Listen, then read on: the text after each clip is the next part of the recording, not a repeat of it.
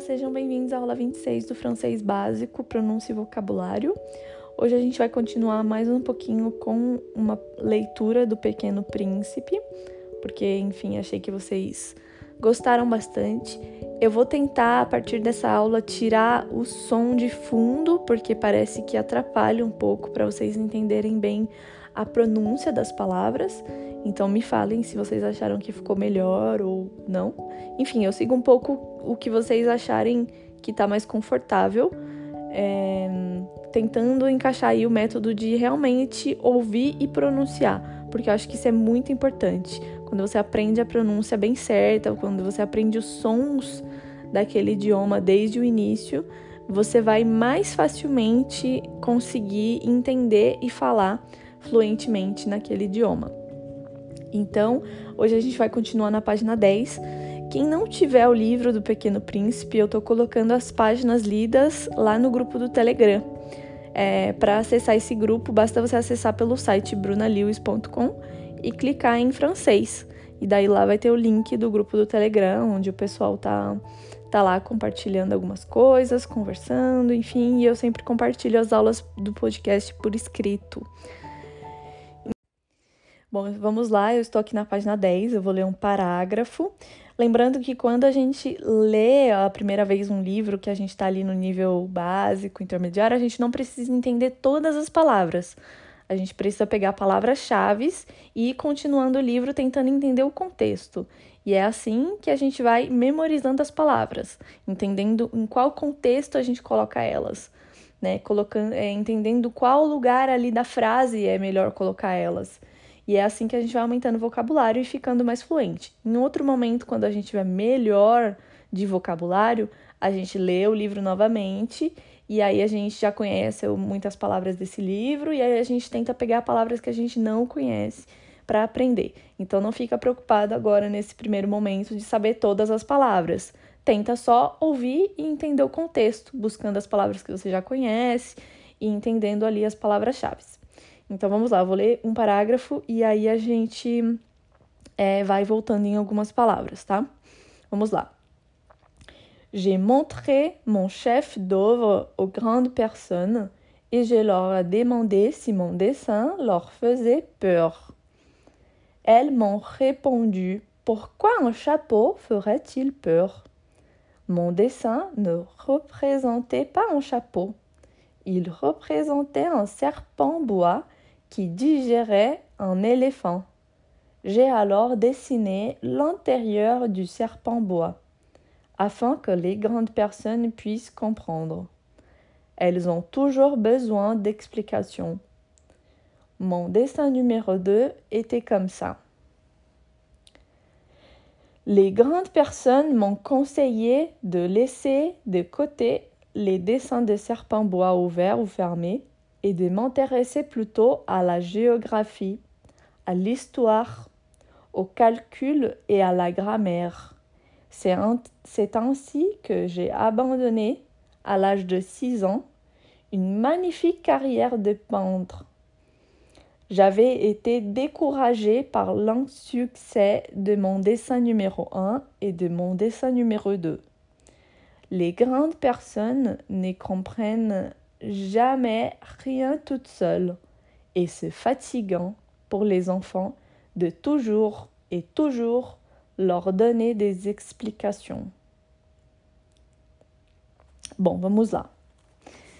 O primeiro para, o, a primeira linha ali é um pouco mais difícil porque fala sobre chef d'œuvre, que é basicamente é, obra de arte mas num sentido de falar, essa aqui é o grande chefe da minha obra de arte, tipo o meu grande carro-chefe, acho que a gente fala em português, né?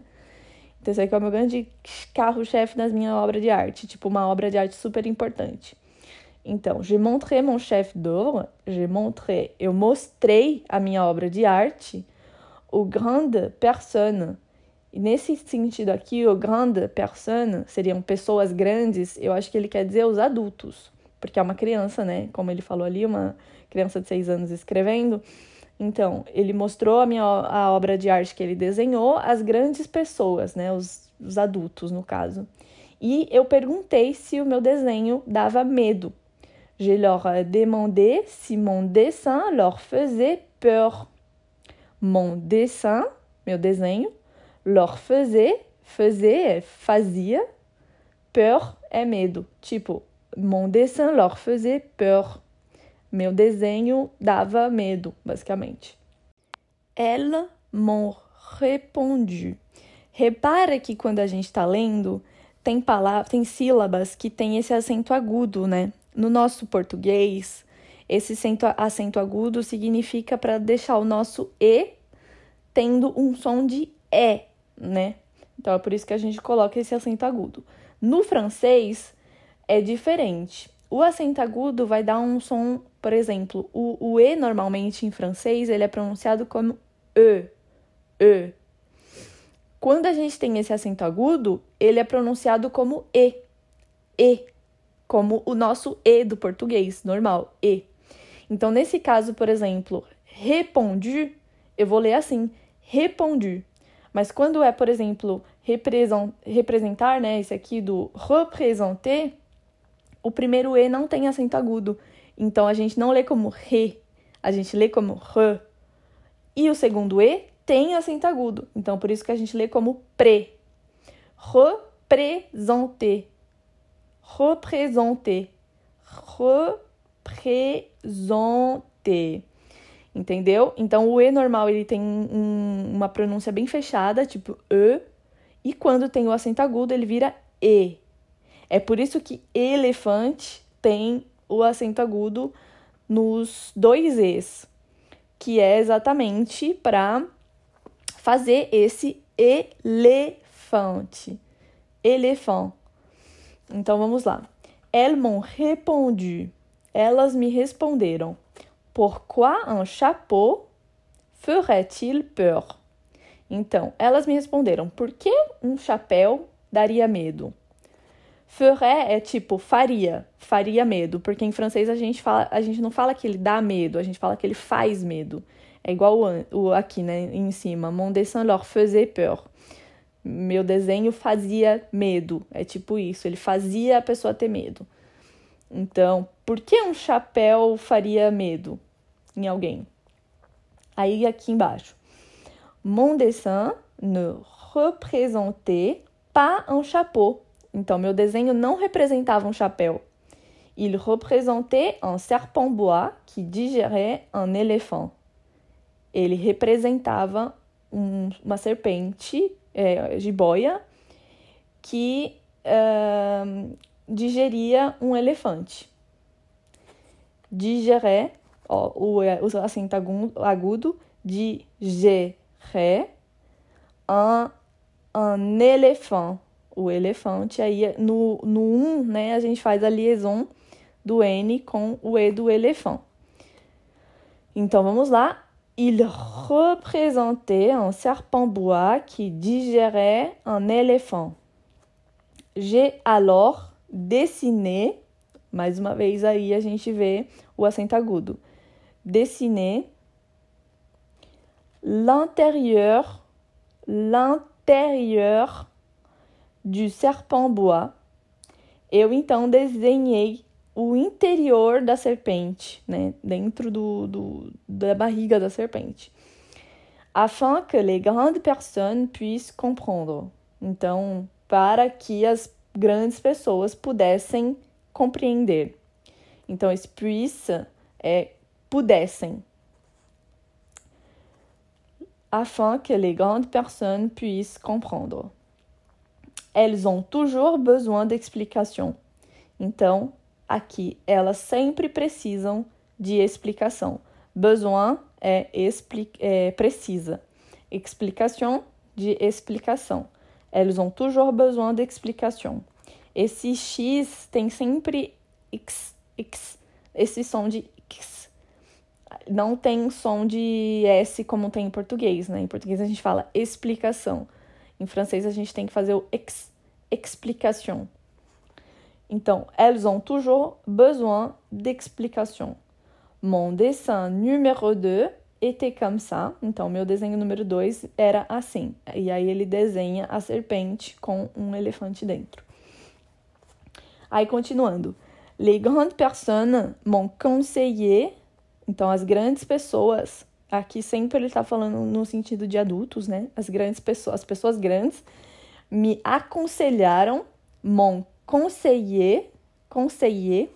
Aqui a gente não tem é, LH, né? A gente vai, a gente não faz nem o som de L, na verdade, a gente faz só o som de I, como se fosse um I bem grande. Conseiller conseiller, conseiller. Então, elas me aconselharam. Conseiller. Tá vendo? Não tem som de L. Tem dois L's aqui, mas não tem som de L. Bem frequentemente, as palavras que têm dois L's têm esse som. Conseiller é igual família, por exemplo. Por, por exemplo, família em francês, famille. Então tem dois L's também, mas vai ter esse som de I longo. Famille. Fi. Fi também, que é menina. Tem dois L's e a gente não vai pronunciar o L, a gente vai pronunciar como se fosse um I bem longo. Fi. Famille. Então aqui, conseiller. E mon conseiller de laisser, então de deixar de lado de laisser de côté, deixar de lado, laisser de côté les dessins des serpents bois ouverts ou fermés. Então, as pessoas grandes me aconselharam de deixar de lado os desenhos de serpentes abertas ou fechadas. Por que ele fala abertas ou fechadas? Porque primeiro ele desenhou uma fechada e depois ele desenhou o interior de uma cobra. E aí ele continua. E de m'intéresser plutôt à la géographie. Então, deixar de lado os desenhos e me interessar mais pela geografia, pela história, pelo cálculo e pela gramática. Então, plutôt à la géographie, à l'histoire, au calcul et à la grammaire. C'est ainsi que j'ai abandonné. Então, foi assim que eu abandonei, que eu desisti, à l'âge de 6 ans, quando eu tinha 6 anos, une magnifique carrière de pendre. Então, foi assim que eu desisti, aos seis anos, de uma magnífica carreira de pintor. Pendre, pendre, pendre, pintor. Uh, J'avais été découragé. Découragé, eu fui desencorajado. J'avais été découragé par l'insuccès pelo insucesso, acho que não existe essa palavra em português, né? Ou pelo fracasso, na verdade, deve existir. Pelo fracasso, em francês seria o insucesso, algo que não deu certo. Então, eu fui desencorajado pelo fracasso do meu desenho número 1 um e do meu desenho número 2. Então, vou ler de novo essa frase. J'avais été découragé par l'insuccès de mon dessin numéro 1 et de mon dessin numéro 2. Les grandes personnes ne comprennent jamais rien toutes seules. Então, os adultos, né, os, os, as grandes pessoas não entendem, nunca entendem tudo sozinhas. C'est fatigant, fatigant, fatigant pour les enfants de toujours et toujours leur donner des explications. Então, fatigant é cansativo. A gente sabe que fatigué é cansado. Fatigant é cansativo. Para as crianças, de sempre e sempre dar explicações. Bom, eu acho que ficou bem claro a leitura. Eu vou ler mais uma vez esse parágrafo e aí a gente vai passar para mais um parágrafo é, do livro. Então vamos lá. j'ai montré mon chef d'œuvre aux grandes personnes et je leur ai demandé si mon dessin leur faisait peur. Elles m'ont répondu Pourquoi un chapeau ferait-il peur? Mon dessin ne, représentait pas un chapeau. Il représentait un serpent bois qui digérait un éléphant. J'ai alors dessiné l'intérieur du serpent bois, afin que les grandes personnes puissent comprendre. Elles ont toujours besoin d'explications. Mon dessin numéro 2 était comme ça. Les grandes personnes m'ont conseillé de laisser de côté les dessins des serpents bois ouverts ou fermés et de m'intéresser plutôt à la géographie, à l'histoire, au calcul et à la grammaire. C'est ainsi que j'ai abandonné, à l'âge de six ans, une magnifique carrière de peintre. J'avais été découragée par l'insuccès de mon dessin numéro 1 et de mon dessin numéro 2. Les grandes personnes ne comprennent jamais rien toutes seules et c'est fatigant pour les enfants de toujours et toujours leur donner des explications. Então, vamos para o próximo parágrafo. J'ai donc dû choisir un autre métier et j'ai appris à piloter des avions. Então vamos lá. J'ai donc, bom, eu então, né? J'ai donc, eu então, dû choisir.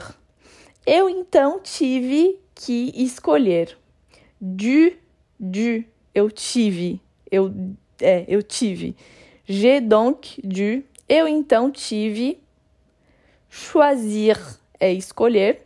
Então, eu então tive que escolher un autre métier, uma outra é, profissão. Métier, profissão.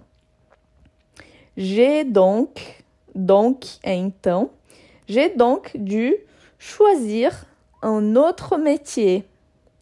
Et j'ai appris, eu aprendi, j'ai appris Toma cuidado com esse verbo de apprendre, apprendre, aprender. No passado é appris. Muita gente, quando está aprendendo esse verbo, vai pela conjugação de, da maior grande parte dos verbos e a pessoa fala j'ai aprendu, mas está errado. É j'ai appris. Eu aprendi. J'ai appris. J'ai donc dû choisir un autre métier et j'ai appris a piloter des avions. Então, eu, te, eu aprendi a pilotar avião. A piloter des avions. J'ai volé un peu partout dans le monde. Eu voei, j'ai volé, eu voei un peu, um pouco, partout. Partout é tipo. É, eu não sei qual é a tradução literal, é tipo partout, eu fui um pouco para todos os lados. J'ai volé un peu partout, eu viajei um pouco para todos os lados, dans le monde, para todos os lados do mundo. J'ai volé un peu partout dans le monde. Et la géographie, c'est exact, m'a beaucoup servi. Bom, a geografia exatamente me serviu muito. Então, as pessoas que falaram para ele se interessar pela geografia, realmente a geografia serviu muito porque ele pegou um avião e voou para todo lado. Exact, exato, exato, é exatamente a palavra exato. E exact é uma palavra difícil de dizer. Exact, porque tem um T, um C mudo ali que vai ter que ser falado e o T também no final que a gente quase não escuta. Exact. C, e aí a gente ainda tem uma liaison do T, né? Então fica tipo exact. é bem difícil, não tenta pronunciar isso agora. Só aprende que essa palavra exact é exato. Uh, vamos lá. Je savais reconnaître. Então, eu sabia reconhecer. Je savais, savais, eu sabia. Je savais reconnaître, reconhecer du premier coup d'œil. Então, coup d'œil é tipo. É, é, dei uma olhada, sabe? Então, a primeira olhada que eu dava, logo de primeira, eu sabia reconhecer a China do Arizona, sabia diferenciar. Je savais reconnaître du premier coup d'œil la Chine de l'Arizona. C'est très utile si l'on se égarait pendant la nuit. Então, ó, aqui vou ler de novo todo esse parágrafo, tá? E aí a gente vai falar de mais algumas palavras.